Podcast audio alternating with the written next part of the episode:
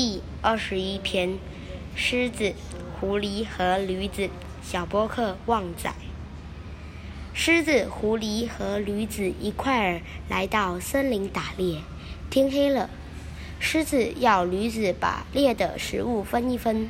驴子细心挑选，将猎物公平地分成三等份，并让狮子和狐狸先选。狮子突然发起脾气来，愤怒地杀死驴子。狐狸，你再重新分一次。狮子说。